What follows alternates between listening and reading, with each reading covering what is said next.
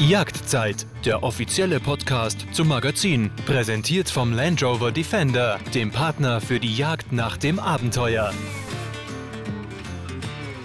Hallo und herzlich willkommen. Schön, dass Sie dabei sind. Heute mit einem Gast, muss man sagen, der mit wirklich jeder Faser seines Körpers für die Jagd brennt. Aber er polarisiert auch und er hat nicht nur Fans. Ich freue mich sehr, dass er hier bei uns ist. Endlich. Herzlich willkommen, Max Götzfried. Hallo Caro, ich grüße dich. Es Hallo. ist halt wie immer, ich bin ein Waldschrat und dann technische Probleme haben uns lange aufgehalten bis jetzt. Ja. Schauen wir mal, woran das, äh, an, äh, ja, was da die Gründe waren. Die waren, glaube ich, ja ein bisschen breit gefächert. Du, jetzt haben wir, wir haben hier im Podcast so eine Art äh, Kennenlernrubrik, muss man sagen. Die funktioniert so: Ich nenne dir zwei Begriffe. Du suchst dir da einen von aus und erklärst uns, äh, warum du dich so entschieden hast, okay? ja, gerne. Ansprechen, die Jagdzeit-Fragerunde. Recht haben oder Recht bekommen? Das kann ich ja so, sozusagen rein hauptberuflich beantworten. Recht bekommen ist für einen Anwalt immer besser. Und es ist aber ja nicht dasselbe, ne? Es sind zwei ganz große Unterschiede, muss man sagen. Ja, eben, weil wenn du Recht bekommst vor Gericht, dann ist es sozusagen richterlich abgesichert und das ist besser, als wenn du eigentlich Recht hast, aber nichts davon hast. Im Privaten, wie ist es da? Bist du, bist du ein Rechthaber? Hast du gerne Recht? Ich fürchte schon ein bisschen, ja. Ja, ich auch. Ich brauche das auch. Ich muss Recht haben. Also ist ja völlig klar. Ah, Ja, es ist, ich glaube, ein bisschen schon. okay. Bist du eher emotional oder kontrolliert? Ich versuche kontrolliert zu sein. Ich bin zwar ein Zeitchaot oder so, aber ich versuche kontrolliert zu sein. Mir wird immer zu, äh, vorgeworfen, ich wäre nicht so wahnsinnig emotional. Bist du ein Zuhörer oder ein Erzähler? Da wird mir tatsächlich gesagt, ab und zu mal kann ich ganz gut zuhören. Ähm, aber vom Typ her bin ich, glaube ich, jemand, der auch gerne ein bisschen erzählt, einfach, äh, weiß nicht, Leute zum Lachen bringt oder irgendwie Jagdgeschichten erzählt. Und dadurch kam eben das, dass ich eben auch ab und zu mal gerne schreibe und so. Also ich erzähle, glaube ich, schon gerne, aber es ist nicht so, dass ich nur erzählen kann oder muss. Stress oder Ruhe? Ich hätte gerne Ruhe, bin aber so oft so chaotisch, dass ich meistens Stress habe. Ja, ich glaube, du bist schon so ein Tausendsasser, ne? Du kannst auch nicht still sitzen wahrscheinlich. Ja, 1000, es ist so auf 1000 Hochzeiten tanzen und dann musst du dich immer sehr konzentrieren, dass du auch wirklich auf allen einigermaßen performst. Ja. Okay, die letzte Frage ist meine Lieblingsfrage. Dackel oder Dackel? Ja, da, deswegen habe ich zwei. Ha, ehrlich, ja? Okay. ja, äh, ich ich habe eine Fusselfresse, also so einen ganz äh, wuscheligen Rauhardackel und einen kurzen Rauhardackel und bin allergrößter Dackelfan und ich behaupte ernsthaft, wegen dieser beiden Dackel, die ja auf 1000 Seminaren dabei sind und sowas, haben, ich glaube, mindestens 10 oder 15 andere Leute sich schon einen Dackel angeschafft. Hm, okay, bist ein Dackelbotschafter auch noch nebenher, neben deinen ganzen anderen Aufgaben. Sozusagen inoffizieller Markenbotschafter des äh, Deutschen Tackle Clubs, ja. Okay, dann ist es ja auch kein Wunder, dass es so schwierig ist, mit dir einen Termin auszumachen. Also muss man ja mal sagen, Max, gefühlt kenne ich dich schon ganz viele Jahre, weil du bist ein Rekordhalter hier bei uns. Mit niemandem habe ich so oft telefoniert und gedanklich auch so viel Zeit verbracht wie mit dir. Und wir haben es trotzdem bis jetzt nicht geschafft, einen Podcast aufzuzeichnen. Bis jetzt. Ich muss zu meiner allergrößten Peinlichkeit eingestehen, dass ich eben geguckt habe, nochmal kurz, was du mir so zur Vorbereitung geschickt hast, wie das überhaupt funktioniert, weil wie gesagt, technisch bin ich ja ein völliger Vollidiot. Und äh, ich habe mit höchstem Erschrecken gesehen, dass die erste E-Mail vom April 20 war. Ja. Und ich nehme alles auf meine Kappe, falls dein Chef zuhört, was er wohl häufig tut. Sie ist unschuldig. Ja, man kann bei uns fast schon von einer Art Beziehung sprechen, würde ich sagen, oder? Ja, so eine Art Fern Fernehe. Ja. oh Gott. Okay. Also, und in äh, dieser langen Zeit, die wir uns jetzt schon kennen, ähm, da hast du irgendwann mal zu mir gesagt, dass du ein saunverrückter Jagdschriftsteller mit Dackel bist. Aber ich finde, du bist ja eigentlich noch ähm, mehr. Also, mal abgesehen davon, dass du Anwalt bist, äh, bist du ja, muss man sagen, leidenschaftlicher Botschafter für die Jagd und für Natur. Wo glaubst du, investierst du das meiste Herzblut? Ähm, ja, natürlich schon. Also Jagd ist schon mein Leben mit allem drum und dran. Ne? Ob das jetzt die Jagd selber ist, äh, sich ums Revier kümmern. Die Dackel gehören da ja auch dazu. Ich habe ja noch zwei andere Hunde, auch noch einen Labrador und eine Bracke. Ähm, oder eben, ob es diese Facebook-Diskussionen mit irgendwelchen PETA-Freaks sind oder irgendwie sowas. Also ich denke, das Drumherum Jagd ist schon mein Hauptleben, aber ich bin auch gerne Anwalt, äh, weil das eben, weil du als Anwalt, finde ich, äh, immer wieder mit verschiedensten Lebenssachverhalten kon äh, konfrontiert wirst, mit verschiedensten, einfach mit Leuten zu tun hast.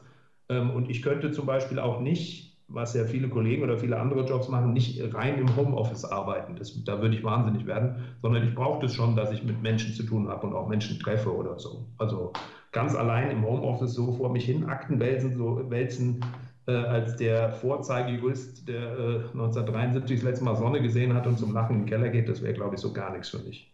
Nee, dafür bist du auch, glaube ich, viel zu äh, kommunikativ wahrscheinlich, ne? Und, sind wir wieder beim Erzähler, ja. Ja. du, und äh, dein, dein Weg war ja eigentlich schon einfach durch deine Familie auch so ein bisschen vorgegeben, kann man sagen, oder? Also beruflich wie privat, denke ich mal. Ja, also klar, also dem einen oder anderen wird vielleicht mein Name durch meinen Vater was sagen, ähm, der, ich sag mal, wenn es das damals schon gegeben hätte, wahrscheinlich ein berühmter Influencer geworden wäre, sozusagen, ähm, der halt überall hier in der Gegend äh, bekannt war als jagender Jurist und äh, Buchautor und hat Vorträge über seine Jagdreisen gehalten. Äh, er hat Dia-Vorträge zum Beispiel über eine Sudanreise, die er gemacht hat die könntest du jedem Anthropologen bei der Stammeskunde und sowas, der wäre begeistert über die verschiedenen Bilder und Fotos und so. Äh, das war halt damals, was man da so gemacht hat. Ne? Der hat auch auf allen möglichen Hochzeiten getanzt, hat, weil es mal Mode war, Biegel gezüchtet oder so. Ähm, äh, und da kam das natürlich klar. Da bin ich schon irgendwie in seine Fußstapfen getreten und versuche es einigermaßen würdig ihm nachzufolgen da, ja, sozusagen als etwas modernere äh, mit der Zeit gegangene Version, was du jetzt an diesem Podcast siehst, was mein Vater ja. niemals hätte machen können. Ich nur auch ganz schwer. Ja, eben. Ich, ich wollte gerade sagen, du tust dir ja auch schwer damit. Ähm, ja, Technik ist, also ist so ein bisschen absurd, weil ich ja zum Beispiel auch mit Wärmebildgeräten oder, oder handle oder mit 80-Geräten und sowas. Ähm, aber das kommt eben durch diesen praktischen Ansatz, den ich habe, ne? dass ich eben wissen muss, was auf der Jagd gut funktioniert und dann kann ich mich auch darauf einlassen. Und ich meine, klar, ich, ich bin jetzt, ich mache da immer so ein bisschen kokettiert, also ein bisschen mit, ich bin jetzt nicht völlig technikbehindert, aber alles andere als eine Koryphäe. Ja. Gibt es denn Anekdoten aus deiner Kindheit, ähm, an die du heute noch gerne und oft denkst und die du auch oft erzählst? Du meinst so ganz klein? Wie meinst du ganz klein? Klein? Ja, also nee, ich meine schon eher die großen, so. die großen, die großen. Ja, also so in ganz jungen Jahren war das natürlich schon so, dass ich, dass ich auch da schon immer Sachen gemacht habe, die einfach jagdbezogen waren. Ja, also ähm, wer das kennt und wo man das eigentlich ganz lustig eigentlich so sieht, ist das Buch meines Vaters bei Fuß, mein Sohn, das wir ja auch zusammengeschrieben haben. Äh, das ist so ein bisschen augenzwinkender Ratgeber, wie man einen Sohn zur Jagd erzieht. Ähm, und da sind so viele so kleine Geschichten drin, dass ich zum Beispiel ähm, unbedingt auf der Hochzeit der Sekretärin meines Vaters, der wollte ich unbedingt auch ein Geschenk machen. Und zwar dann der Gestalt, dass ich in die Kirche, Kirche ähm, einen überfahrenen Hasen geschleppt habe, den wir kurz vorher auf der Hinfahrt gefunden hatten. Und den musste ich unbedingt mit in die Kirche gehen und den stolz geschwellter Brust der Braut übergeben, was sie natürlich restlos begeistert hat. Das, ich kann es mir vorstellen. Da hast du sicherlich ähm, ganz viel Applaus gekriegt von der armen Frau. Wahnsinnig viel. Sie war wirklich vollkommen, das war eine echte mhm. Bluthochzeit sozusagen. Ja, die, die hat geweint vor Glück. Aussah, ja. Okay. Okay, warte, ich, ich sag noch ein paar Stichworte. Ich habe natürlich ein bisschen Hilfe gehabt bei den Stichworten, die ich dir jetzt sage. Mein Flinte rüberschwimmen. ja, zum Beispiel. Das war aber nicht ich, sondern das war mein Vater tatsächlich. Mhm. Ja. Ähm, also mein Vater, der ähm, hat in Fechenheim gelebt, direkt am Main, hat aber auf der anderen Mainseite gewohnt, äh, gejagt, meine ich. Und der ist tatsächlich, der war ja wirklich auch so passioniert und verrückt, dass der mit seiner Flinte und einer Gummimatratze mit seiner Ausrüstung drauf durch den Main geschwommen ist mit Dackel neben dran. Und dann ist er drüben ausgestiegen, hat Tauben geschlossen und ist abends wieder zurückgeschwommen. Das war mein Vater, ja. Das ich weiß aber nicht, ob ich ganz so verrückt heutzutage wäre. Ich glaube, ich würde schon mindestens die Bahn nehmen. Ah, okay. Na gut, wir werden ja noch so ein bisschen auch über dich noch mehr sprechen. Dann werden wir das wahrscheinlich noch ein bisschen besser einschätzen können, wie verrückt du genau bist. Und ähm, du schreibst ja Artikel ähm, für Jagdzeitschriften. Du bist aber auch bei Social Media aktiv.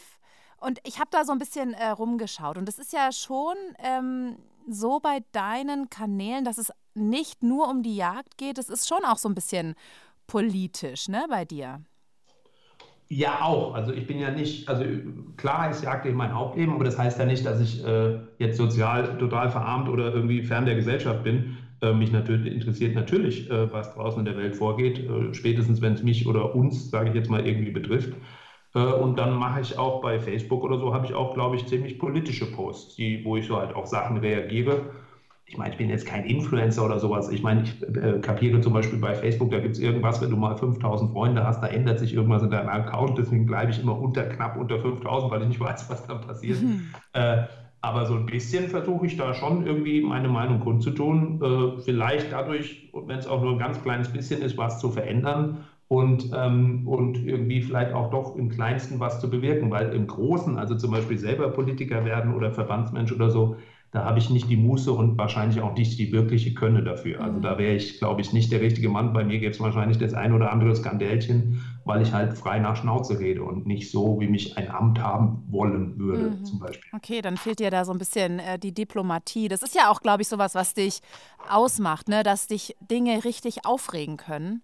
Und ähm, gut, du kriegst natürlich dann auch schon Resonanz, Feedback auf die Postings, die du da die du da äh, setzt, absetzt? Ist es nicht ähm, energieraubend oder fressend, wenn man. Extrem. Ja? Extrem, natürlich.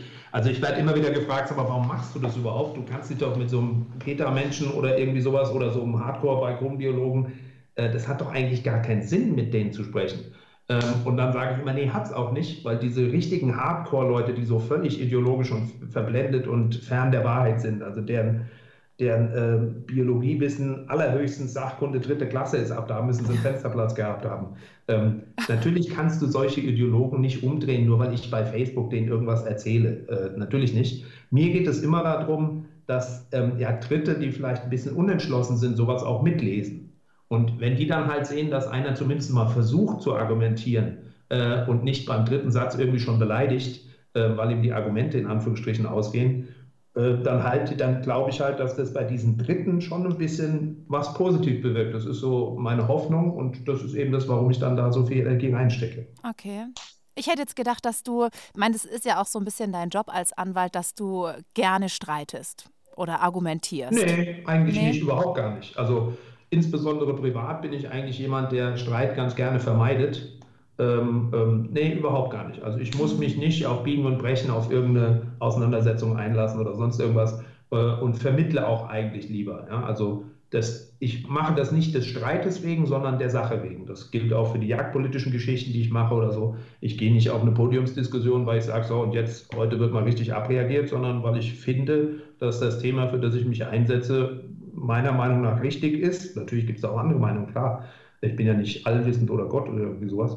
Aber ich finde halt, das, was ich so denke, finde ich richtig und das möchte ich dann auch vertreten. Insbesondere, wenn ich das Gefühl habe, dass andere Leute oder viele andere Leute das auch gerne ähm, so haben oder vertreten würden, wenn sie es denn könnten. Du weißt was mich interessiert, wenn du jetzt Gast bei Podiumsdiskussionen bist oder ähm, bei Facebook, wenn du dort Statements abgibst, die Reaktion, die du bekommst, die Kritik, die ist wahrscheinlich schon ähm, extrem unterschiedlich. Oder ich könnte mir vorstellen, dass bei Facebook auf einem anderen Niveau dann dir entgegengetreten wird, als wenn du da tatsächlich auf einer Bühne bist und Gast einer Podiumsdiskussion. Oder? Wie empfindest da du sprechen das? Wir, da sprechen wir natürlich von Internethelden. Ne? Das ist, glaube ich, ganz normal. Die Anonymität des Netzes ist natürlich schon so, dass sich da Leute zu Sachen irgendwie ermutigt fühlen oder beflissen fühlen, ja, die sind natürlich in der Sache total peinlich, ja, also ähm, und, und völlig neben der Sache, da braucht man nicht diskutieren. Das ist, glaube ich, das ist, glaube ich, face to face. Und wenn jemand wirklich da vor dir steht, dann brauchst du da einfach mehr Mut und, ähm, und, und müsstest halt auch wirklich diskutieren. Das ist bei Facebook oder bei Internetgeschichten natürlich nicht so, ja. Mhm. Also da wirst du dann halt beleidigt oder, keine Ahnung, ich habe eine Statistik über Morddrohungen geführt und so, das kommt dann halt. Aber damit musst du dann leben. Wenn du dich in der Öffentlichkeit positionierst und für eine Sache kämpfst, dann kannst du nicht mal bei ersten Gegenwind den Schwanz einziehen. Das geht dann nicht. Hm. Aber, also du sagst es jetzt so lapidar, aber ist es echt was, was dich so kalt lässt? Äh, ja, also ich nehme das eigentlich nicht so ernst, weil ich glaube, dass wenig davon wirklich ernsthaften Hintergrund hat. Äh, und es ist, wie gesagt, auch ein bisschen, was man du rechnen kannst. Du kannst nicht für eine Sache kämpfen, aber, aber eben dann nicht, nicht äh, irgendwie damit auch ein bisschen auch mit negativen Sachen leben und sowas. Also ich habe gerade in, ähm, in der Wolfsgeschichte zum Beispiel, wo ich, die ich mal veröffentlicht habe, wo ich einem Wolf vor die Füße schießen musste, der meinen Dackel angegriffen hat. Äh, da habe ich wirklich, also bestimmt mindestens 50 Morddrohungen bekommen auf die verschiedensten Art und Weisen. Ja. Mhm. Äh, aber äh, wirklich vorbeigekommen, um mich irgendwas zu fragen, ist halt keiner. Also so richtig trauen tut okay. sich dann im Endeffekt ja doch keiner. Und wie gesagt, man muss halt auch ein bisschen ein Risiko eingehen. Wer, wer nicht ein bisschen Risiko eingeht, wird auch nie was verändern. Wenn du immer nur den Duckmäuser machst, wird nie was passieren. Also aber ich meine, du hast ja sicherlich gewusst, ne, wenn man sowas postet, so ein ähm, Video, dass, dass es dann Reaktionen gibt, dass es dann Hate gibt. Ähm, warum hast du dich dazu entschlossen, das trotzdem zu posten? Sowas, was so eine starke Reaktion auslöst. Also kleine Korrektur, es war ja kein Video, sondern ich habe nur mein Erlebnis beschrieben. Mhm. Okay. Video habe ich natürlich in der Situation keins gemacht äh, mhm. äh, und so, sondern das war halt einfach ein Erlebnis. Ähm, und natürlich habe ich das bewusst gemacht weil ich der festen Überzeugung bin, dass ich äh, beim Thema Wolf unbedingt was ändern muss, weil das sonst irgendwann mal grandios und richtig schief geht. Also ähm, dieser Wolf kam, mein, das war, ich bin ja Standschnaller immer auf Drückjagen, der Hund war noch bei mir am Stand, der Wolf kam 50 Meter neben mir raus und hat sofort ist der Vollgas auf den Hund zugelaufen.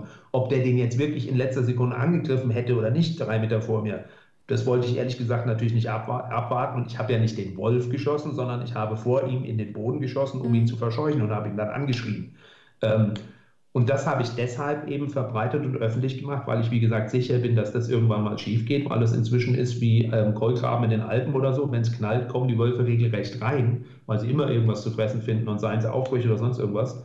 Äh, und weil sie halt vor Menschen keinerlei Angst mehr haben. Sind ja, du kannst ja jeden Tag bei Facebook zehn Videos finden, wie sie durch irgendeinen Kindergarten laufen ähm, und solange das nicht geändert wird, geht das mal schief. Ja, entweder kommt jemand auf eine Nachsuche äh, irgendwie dem Reh hinterhergekrochen und steht plötzlich vor zehn Wölfen, die Hunger haben, oder äh, mein oder irgendein anderer Stöberhund kommt abgejagt äh, zufällig um die Ecke und läuft in so eine Geschichte rein. Und äh, ich finde nicht, dass das sein muss, sondern ich finde, dass da muss sich was tun. Und deswegen habe ich das beschrieben und geändert. Und da gab es natürlich krasse Reaktionen äh, von den ganzen Extremtierschützern bis hin zu wirklich unglaublichen Geschichten, die einfach völlig, völlig absurd sind. Aber damit muss man natürlich rechnen, klar. Mhm. Ja, und was wäre dann deine Forderung? Ich meine, du hast ja da eine klare Haltung, aber kannst du das formulieren? Ähm, der Wolf muss meiner Meinung nach, wie jedes andere Wildtier auch, wo es nötig ist, reguliert werden. Ich finde den Wolf ein tolles Tier. Ich bin ja nicht umsonst absoluter Hundefreak und Liebhaber. Ähm, aber das bedeutet, er ist halt trotzdem noch ein Großraubtier. Und ähm, wir sind halt eine absolute Zivilisationsgesellschaft, die, die ähm, sehr, sehr in die Natur drängt. Wir haben überall Berührungspunkte, ob das jetzt die Weidewirtschaft ist oder eben die, Jagd oder der Jagdhund oder Pferdehaltung oder was auch immer. Und ähm, der Wolf muss lernen, dass er vor dem Mensch Angst hat. Er ist ja ein sehr gelehriges und cleveres Tier, aber er muss eben auch merken, dass, dass der Mensch ihm Böses tun kann. Dann wird sich auch wird, wird sich die Zahl der Konflikte und sowas um einiges ähm, verringern. Ja, also ich halte es halt für völlig absurd, dass wir eine Kultur haben, dass ein Rothirsch nur in bestimmten Rotwildgebieten sich bewegen darf und sobald er einen Fuß über irgendeinen Feldweg setzt, der halt die Grenze ist, darf er sozusagen mit allen Mitteln erschossen werden, um es mal krass zu formulieren. Ähm, und der frisst halt Pflanzen. Ähm, oder ein Muffelwidder. Muffelwild soll in Deutschland nach Meinung einiger Leute ausgerottet werden, weil es eine invasive Art ist. Äh, der Waschbär, der auch eine invasive Art ist und wirklich eine Bedrohung für alle möglichen ähm, Kleinvögel und Amphibien ist, auf die der, die heimische Natur nicht eingestellt ist, der soll aber mehr oder weniger geschützt werden. Und sowas finde ich halt absurd und das gilt auch für den Wolf. Tolles Tier, er darf gerne hier sein, aber halt nicht völlig unkontrolliert und in den Massen, wie wir sie haben. Also wir haben ja die höchste Wolfsdichte der Welt in unserer Kultur. Das muss man sich mal vorstellen. Das ist einfach vollkommen absurd. Mhm. Würdest du denn generell sagen, dass du jemand bist, der scharf jagt? Also der die Population scharf bejagt? Nee, nicht, wenn ich das nicht muss. Also ähm, ich mache, mache das da, wo es ein Problem ist. Also wenn ich zum Beispiel erhebliche Wildschweinschäden habe ähm, dann, und die Bauern anrufen und so, dann mache ich das natürlich. Aber es ist ja nicht so, dass ich jetzt, dass ich jetzt irgendwie allem hinterher renne und, und äh, ständig Blut im Gesicht haben muss oder irgendwie sowas. Ganz bestimmt nicht. Ähm, deswegen finde ich es zum Beispiel auch völlig absurd, dass in so Technikdiskussionen äh, wie um Nachtbild, äh, Nachtjagdtechnik oder sowas, wenn da immer wieder gesagt wird, dann wird alles ausgerottet. Wir haben für Hasen zum Beispiel noch nie einen Abschussplan gehabt, natürlich äh, bei uns in Hessen jetzt zum Beispiel. Ähm, aber trotzdem bin ich doch nie am 1. Oktober losgelaufen und habe versucht, hier einen Hasen zu töten, der bei mir im Revier ist. Warum denn? Ich will im nächsten Jahr noch Hasen jagen, ich will in zehn Jahren noch Hasen jagen und ich will auch, dass die Spaziergänger bei uns, die bei uns spazieren gehen und sowas Hasen sehen und sich an denen erfreuen können. Ich will die ja nicht ausrotten, keinen von denen will ich ausrotten. Warum? Meine Pflicht und meine Aufgabe und wie ich finde auch meine Passion ist, als Jäger ist es, ähm, das Wild und die Natur, sprich also auch ähm, Tierarten, die nicht dem Jagdrecht unterliegen, zu hegen und zu pflegen. Und wo es nötig ist oder wo es eine vernünftige Bewirtschaftung ist, ein Reh zum Beispiel schmeckt halt nun mal auch gut, dann wird es auch bejagt, aber nicht auf Biegen und Brechen und scharf und nur und hinterher und so. Also das nicht. Okay. Aber würdest du nicht sagen, dass der Jagddruck jetzt durch ähm, technische Hilfsmittel wie eben die Wärmebildtechnik schon enorm gestiegen ist? Äh, glaube ich schon. Wenn man ganz ehrlich ist, war es vielerorts, glaube ich, aber auch nötig, weil wir haben schon, also natürlich freuen wir uns alle, ähm, wenn auf einer Drückjagd viel Sauen vorkommen oder so, aber die Frage ist halt, ob es nicht wirklich tatsächlich zu viele waren, ähm, ähm, die eben auch dann seuchenanfällig waren und schadensrelevant und sowas. ich glaube schon, dass er gewaltig zugenommen hat. Ich glaube aber nicht, dass es ein Problem der Technik ist, sondern dann sind wir wieder wie immer. Das Problem beim Hund ist, ist nicht das vordere Ende der Leine und das Problem beim Gewehr ist immer auf der Holzseite. Mhm. Ja, aber also wo siehst du da, wo siehst du da das Hauptproblem jetzt aktuell? Also wahrscheinlich ähm, hast du da ja auch ähm, ja, eine, eine Haltung, eine Einstellung, wo momentan so das Hauptproblem liegt, dass der Jagddruck schon recht hoch ist, auch auf, auf Schalenwild vor allem. Ja, ich glaube, also ich persönlich äh, würde das sogar unterteilen in sozusagen übriges Schalenwild und Sauen. Also bei Sauen ist es halt nun mal so, ähm, dass sie nur wirklich deutliche Schäden machen können und wirklich sehr, sehr viel gab. Das fällt halt auch der Zivilbevölkerung auf. Ne? Also Sauen zum Beispiel, ich finde die Herangehensweise immer ein bisschen unfair. Sauen zum Beispiel fallen eben auch der Zivilbevölkerung auf. Äh, die springen auf irgendeine Mülltonne, wenn es im Dunkeln leben, den Grunzt und die haben den Vorgarten umgewühlt und da heißt es dann immer sofort, wo ist der Jäger? Und äh, da können wir uns dann auch wirklich noch legitimieren, indem wir eben da auch dann eingreifen und die Bestände sage ich jetzt mal, wenn es geht, seuchensicher und möglichst schadensrelevant auf einem vernünftigen Maß halten. Bei dem übrigen Schalenwild bin ich ein bisschen anders. Da fehlt mir aber natürlich auch das forstliche Wissen, muss ich ganz ehrlich sagen. Das sehe ich natürlich aus jagdlicher Sicht hauptsächlich.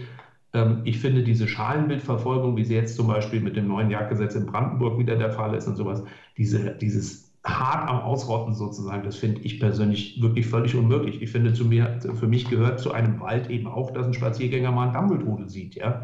Und nicht, äh, dass man sich ganz stolz erzählt, dass man hier äh, zu früheren Zeiten in der Schorfheide auf dieser Jagd, weiß ich nicht, 120 Stück Dammwild geschossen hat und dass man dann ganz stolz ist und sagt, heute ist kein einziges vorgekommen. Mhm. Das finde ich halt irgendwie nicht richtig. Also da so wahnsinnig hinterher zu gehen, das ist entgegen meiner Interessen und ich finde es auch deswegen unfair, weil ich, weil eben in der Bevölkerung werden wir Jäger immer als die Bambi-Killer dargestellt.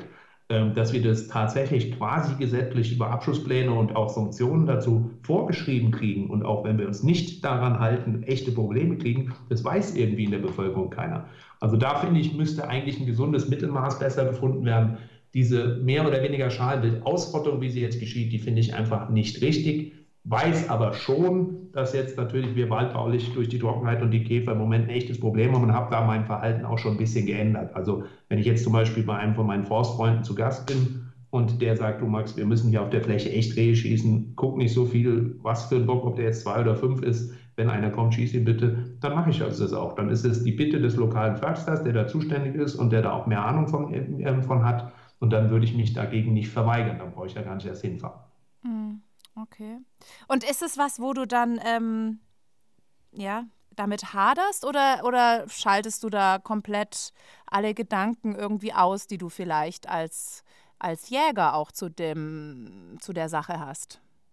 Nee, natürlich wiege ich das, wäge ich das ab ne, in meiner eigenen Herangehensweise. Wie gesagt, ich müsste ja gar nicht hinfahren, wenn ich nicht sage, das unterstütze ich nicht. Aber ich würde zum Beispiel auch heimfahren, wenn mir was so gar nicht passt. Mhm. Also ich habe jetzt wieder von Jagden gehört aus, aus äh, forstlichen Geschichten. Also da gab es dann so Ansagen wie mit Schießen Sie Rehwild, die Verwertung ist zweitrangig auf Drückjagden. Ne? Also egal aus welchem Winkel, das war eine offizielle Ansage. Das finde ich zum Beispiel völlig daneben, also wirklich weit daneben. Ja. Ähm, ähm, oder ich habe aus einem Revier gehört, da, da sollte jetzt nach der Neuübernahme durch einen neuen Privatwaldbesitzer äh, sollten auf den Ansitzen jetzt bevorzugt trächtige Ricken und trächtige Alttiere geschossen werden, wo nur Schmalrehe frei waren. Sowas finde ich eine Riesensauerei, da würde ich mich nie im Leben dran beteiligen. Aber ich finde es zum Beispiel in Ordnung zu sagen, wir verlegen die Jagdzeit des Rehwilds um einen Monat nach vorne, wo man sie vernünftig ansprechen kann. Für mich persönlich würde das in meinem Revier sowieso nichts ändern, weil es gibt ja auch noch Abschusspläne. Ne? Wenn ich meinetwegen zehn Rehe frei habe, dann habe ich jetzt kein Problem damit, die, weiß ich nicht, was ist es, in acht Monaten zu schießen statt in sieben. Ich schieße trotzdem nur zehn und jetzt nicht plötzlich wegen dem Monat irgendwie 15 oder so. Mhm. Äh, deswegen, ich wäge das schon ab und finde Sachen vernünftig und finde Sachen für meine Art der Weise, wie ich da rangehe, nicht vernünftig, die mache ich dann halt nicht. Aber jetzt muss ich schon äh, mal ganz kurz da einhaken. Also wenn du mir sowas sagst, dass das eine offizielle Ansage war, auf äh, trächtiges Rehwild zu ähm, schießen, das ist ja wirklich ein Skandal. Ähm, aber da, das hast du jetzt zum Beispiel nicht gepostet, oder sowas? Ich meine, das ist ja wirklich Nein, innerhalb, innerhalb der Jägerschaft eine Riesensauerei. Stell dir mal vor, sowas ähm, erfährt irgendjemand. Also ich meine, das, jetzt reden wir hier auch noch drüber, aber das ist ja wirklich unfassbar, wenn du sowas erzählst, dass sowas tatsächlich irgendwo gesprochen wird.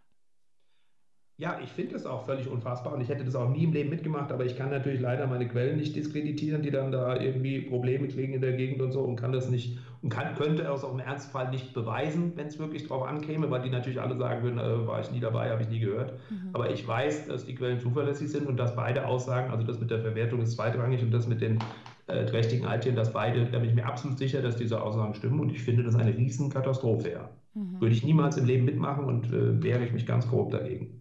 Ja, also das lässt mich, äh, bin ich jetzt echt ein bisschen sprachlos gerade in dem Moment, muss ich sagen. Ja, ja und gut. das dann, wäre dann auch wieder was, was uns auf uns Jäger zurückfallen Absolut. Sollte, ne? Jedes ja. Jägerherz wird sich da wahnsinnig dagegen wehren. Aber mhm. ist, manchmal ist es halt leider so und wir können nichts machen, ja.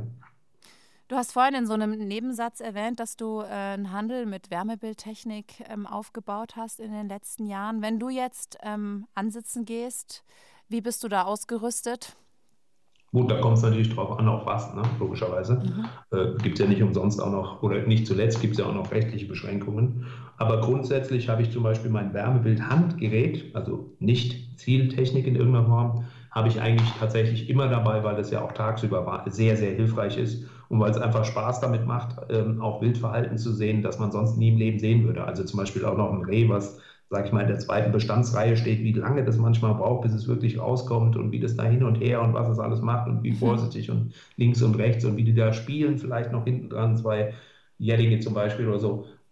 Ohne die Technik hätte ich das immer erst gesehen, wenn es wirklich dann äh, auf die Wiese raustritt ab da. Ne? Also ja. solche Sachen machen mir einfach wahnsinnig Spaß. Deswegen habe ich ein Handgerät immer dabei ähm, und ein, ein, äh, eine Zielhilfe, also bei mir ist das ein Wärmebildvorsatz, habe ich dann dabei, wenn es halt auf Sauen geht oder es in einem Land, Schrägstrich Bundesland ist, ähm, wo auch mehr erlaubt ist, also zum Beispiel die Nachtjagd auf Füchse oder sowas. Mhm.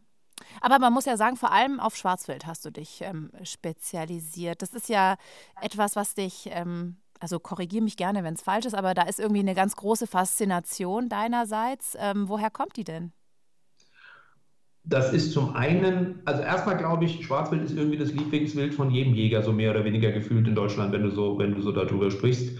Ähm, äh, das mögen, glaube ich, viele am meisten, weil es irgendwie ein bisschen urig ist, weil es ein bisschen wehrhaft ist, äh, vielleicht, weil sie in manchen Gebieten nicht vorkommen und man da äh, dann eben sich ein bisschen nach denen sehnt. Und bei mir ist es natürlich ein bisschen die Vorbelastung. Auch da wieder mein Vater natürlich, ne, der überall auf der Welt auf Schweine gejagt hat und auf Drückjagden war.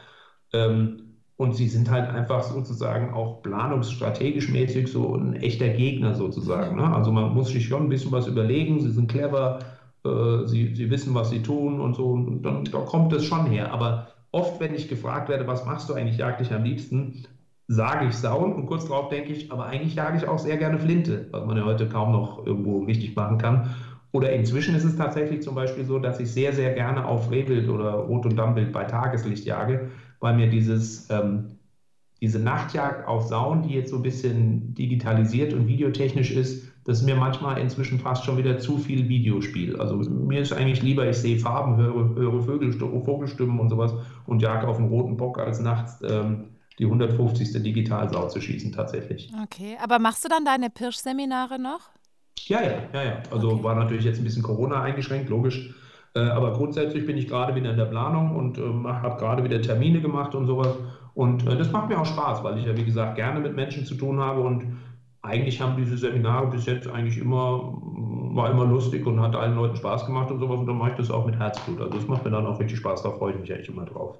Okay, und ähm, ist es also ist es ein Gerücht oder ist es wirklich so, dass ihr da ohne Hosen durch den Weizen streift? äh, nee, ist in dem Sinne eigentlich kein Gerücht, hat sich aber auch durch die Technik ein bisschen überholt tatsächlich wieder.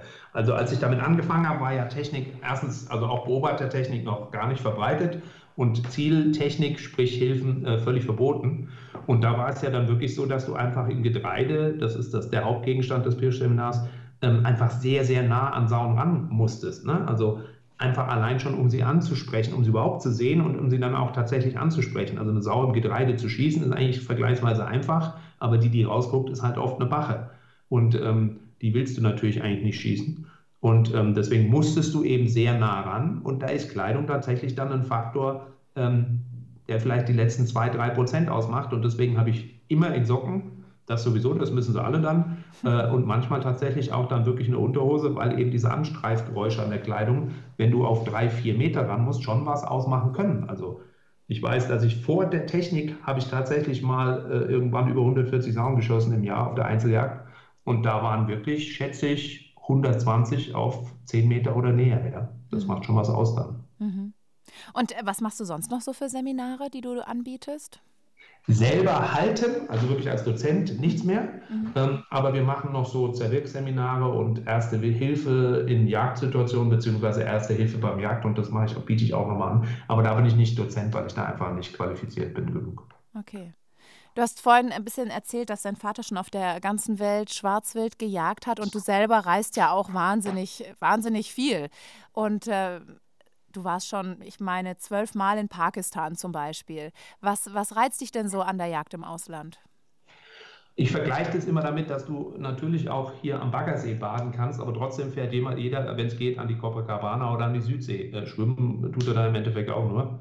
Ähm, ich finde auf der Jagd im Ausland, du siehst halt völlig andere Wildarten oft, völlig andere ähm, Pflanzenarten, völlig andere Kulturen, völlig andere Jagdkulturen. Und du kommst als Jagdtourist in Anführungsstrichen oder als Jagdgast in Gebiete, wo halt ein normaler Tourist in dem Land meistens überhaupt nicht hinkommt. Also ich erinnere mich an Türkei-Reisen, da war ich noch äh, jung und hübsch damals, da war ich wirklich sehr, sehr blond und wir waren in der Türkei in einem Gebiet, die haben noch nie einen blonden Menschen gesehen, wirklich in diesem Dorf. Blaue Augen, blond, das war, die sind hinter mir gelaufen wie hinter einer zoologischen äh, Sensation. Mhm. Äh, und sowas finde ich halt total cool, ja, so ein bisschen in, in unerschlossene Gebiete, vielleicht mit ein bisschen Abenteuer noch oder einfach was völlig anderes. Ich meine, Drückjagd in Pakistan zum Beispiel ist einfach völlig anderes als alles, was du dir hier vorstellen kannst. Ja. Und, Und deswegen mache ich sowas gern. Und äh, du bist ja auch äh, Drückjagd erfahren, muss man sagen. Ne? Du hast, äh, ich weiß jetzt nur die Zahl von 2019 von dir, da warst du auf 40 Drückjagden, glaube ich. Ich meine, das ist ja schon, das ist ja schon mal hier eine Ansage, ne?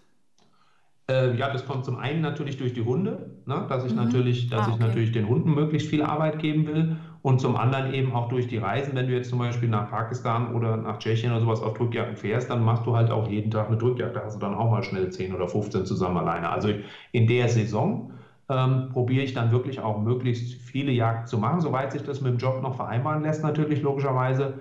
Ähm, aber das heißt natürlich, dass ich dann auch hier in der, in der Off-Zeit sozusagen um, weiß nicht, ein Uhr nachts aus der Kanzlei rausgehe und Samstag, Sonntag, wenn da irgendwie keine Jagd sein sollte oder in der Off-Season, dann bin ich natürlich auch Samstag, Sonntag hier, logischerweise. Aber das heißt, wenn du im Ausland jagst, dann sind es in der Regel Drückjagden? Nein, muss das nicht automatisch heißen. Nein, nein. Das äh, kann alles Mögliche sein. Also ich war jetzt zum Beispiel am Freitag ähm, nach Namibia und ähm, im Juni nach äh, Tadschikistan. Da geht es dann nur um die, um die Pirsch. Ne? Also nur tagsüber wie, wieder bei vollstem Licht äh, und bei vollster äh, Farbaufnahme und Tonaufnahme sozusagen ähm, da äh, tagsüber auf Bild zu pirschen. Das ist für mich auch interessant. Es müssen nicht nur Drückjagden sein, um Gottes Willen, nein. Und sag mal, so jemand wie du, der sich eigentlich schon alles erfüllt hat, ähm, hat hast du noch jagdliche Träume oder Dinge, oh, die du noch nicht erlebt hast? Ja, natürlich viele. Also man darf nicht vergessen, dass das alles leider natürlich logischerweise, ich werde ja nicht auf Gott und der Welt eingeladen, ne? das ist natürlich auch eine Geldfrage. Ähm, und da ich ein bisschen auch anwaltlich ein bisschen Idealist bin und nicht nur auf Kommerz ausgerichtet und so ist es jetzt bei Gott leider nicht so, dass ich in Geld schwimme oder so und das mit vollen Händen nach allen Richtungen ausgeben kann.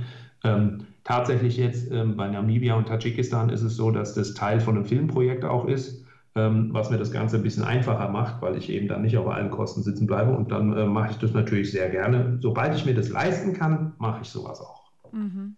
Und äh, jetzt gut, jetzt hast du schon so ein bisschen erzählt, das ist jetzt eins deiner neuen Projekte, die du hast, dieses Filmprojekt. Aber gibt es dann noch mehrere Sachen, an denen du jetzt gerade parallel arbeitest, über die du schon so ein bisschen erzählen kannst?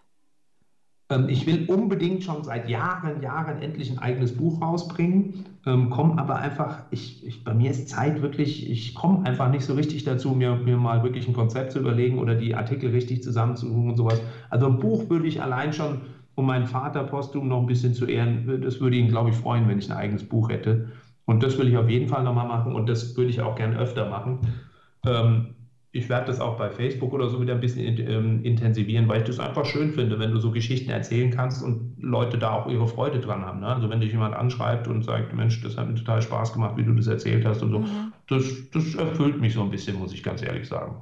Okay. Ja gut, und jetzt natürlich, ähm, wo momentan die Pandemie so eine kleine Pause hier zumindest gefühlt einlegt, da äh, hast du ja wahrscheinlich auch wieder mehrere Dinge, wie diese Seminare und, und irgendwelche Podiumsdiskussionen. Das das fängt ja jetzt eigentlich erst wieder alles so richtig an, oder? Ja, natürlich. Also die Vorträge zum Beispiel, je nachdem, wie da das Publikum ist, aber das hat mir zum Beispiel tatsächlich ein bisschen gefehlt, ne? weil, weil äh, letztens war ich, war ich in Aachen zum Beispiel, da hat mich jemand gekommen und die haben am Schluss gesagt, da bin ich dann natürlich, ich bin ja auch so ein Typ, der dann so ein bisschen in Rage kommen kann, ne? äh, wenn mir das alles so ein bisschen gefällt und die auch so ein bisschen mitmachen und so. Und dann haben, die, haben zwei Leute zu mir gesagt, also der fachliche Teil, der wäre echt ganz interessant gewesen und so, aber ob ich nicht mal Stand-up-Comedian werden wollte, das fand ich irgendwie ganz witzig, weil die haben sich teilweise echt kaputt gelacht und das, das hat mir irgendwie Spaß gemacht. Sowas, ja. das, sowas hat mir dann schon gefehlt, ja. Mhm. Ja gut, du bist ja eben auch so, wenn man dir zuhört, wie du formulierst und so, das ist sehr überspitzt, ja, und äh, das, du brauchst da irgendwie, glaube ich, auch so gefühlt Publikum. Ja, also das ist natürlich auch ein bisschen berufsbedingt und vielleicht so dieses, dieses Autorengehen von meinem Vater oder so. Ähm, ich behaupte jetzt mal so ein bisschen, ein bisschen mit Worten umgehen kann ich, glaube ich, schon. Und dort macht mir das auch Spaß, natürlich. Also ich bin jetzt, äh, jetzt nicht irgendwie Deutschlands beste Feder oder irgendwie der klügste Kopf oder so, aber mir macht das halt Spaß, wenn jemand eine Formulierung Spaß äh, macht und er auch lacht. Also zum Beispiel sind meine Jagderlebnisse, die ich so schreibe, ganz in Tradition meines Vaters, äh, ja auch so, dass nicht immer dieses Veni Vidi Vici, ne? ich kam, sah, siegte auf 70 Meter, trug ich dem angesprochenen Bock die Kugel an, äh, er brach im Schuss zusammen, er, ergriffen, hielt ich eine Woche lang totenbracht, ja, also sowas ja nicht, sondern bei uns geht es ja eher um Missgeschicke, äh, die man auch ehrlich zugeben muss. Ich bin nun mal alles andere als perfekt, ja, ich bin ja nicht irgendwie der Gott der Jagdkunst oder irgend sowas, ich schieße daneben, ich vertrete einen Bock, wenn ich ihn anpirsch, ich weiß nicht, ich muss plötzlich äh, unbedingt vor Aufregung trinken, pinkeln und dadurch gehen mir die Saunenflöten oder sowas. Sowas finde ich eigentlich lustiger als nur dieses ewige, dann saß ich auf der Kanzel und streckte ihn dann nieder. Ja. Also da bin ich schon eher so für die Humorschiene, wenn es geht. Ah, okay. Also Max, ich äh, bin gespannt auf jeden Fall, wenn äh, dein Buch irgendwann mal rauskommen sollte. Das wird sicherlich äh, sehr unterhaltsam sein. Ich hoffe. Mhm. Also ich äh, habe ja auch lange jetzt darauf gewartet, dass ich endlich mal mit dir dieses Gespräch führen darf. Und auch das war, äh, hat mir Spaß gemacht und war, war sehr lustig, hat sich rentiert auf jeden Fall, auf dich Was zu warten. lange währt, wird endlich gut. Ja, oh mein Gott. Och, es war großartig. Also ganz herzlichen Dank an dich, dass du dir endlich Zeit genommen hast für mich. Ich, es, es, war mir eine Ehre und es macht mir auch Spaß. Außerdem habe ich sehr handfeste Drohungen von deinem Chef bekommen. Ja, ich, ich weiß. Er hat auch gesagt, nimm ihn richtig hart ran. Ich weiß jetzt nicht, ob es ihm hart genug war. Er wird mir das dann sicherlich im Nachgang sagen. das, das, werden wir sehen. Ansonsten probieren wir es einfach nochmal und löschen, löschen das erste. Genau, und dann, dann geht es richtig ab. Okay, also vielen Dank dir, Max. Gell? Pass auf dich auf. Alles klar. Ich danke dir. Alles Gute für die Zukunft. Tschüss. Danke. Tschüss. Ich freue mich aufs nächste Mal. Passen Sie auch auf sich auf. Bleiben Sie gesund. Tschüss. Das war Jagdzeit, der offizielle Podcast zum Magazin. Jeden zweiten und letzten Mittwoch im Monat auf allen gängigen Plattformen und auf www.jagdzeit.de. Präsentiert vom Land Rover Defender, dem Partner für die Jagd nach dem Abenteuer.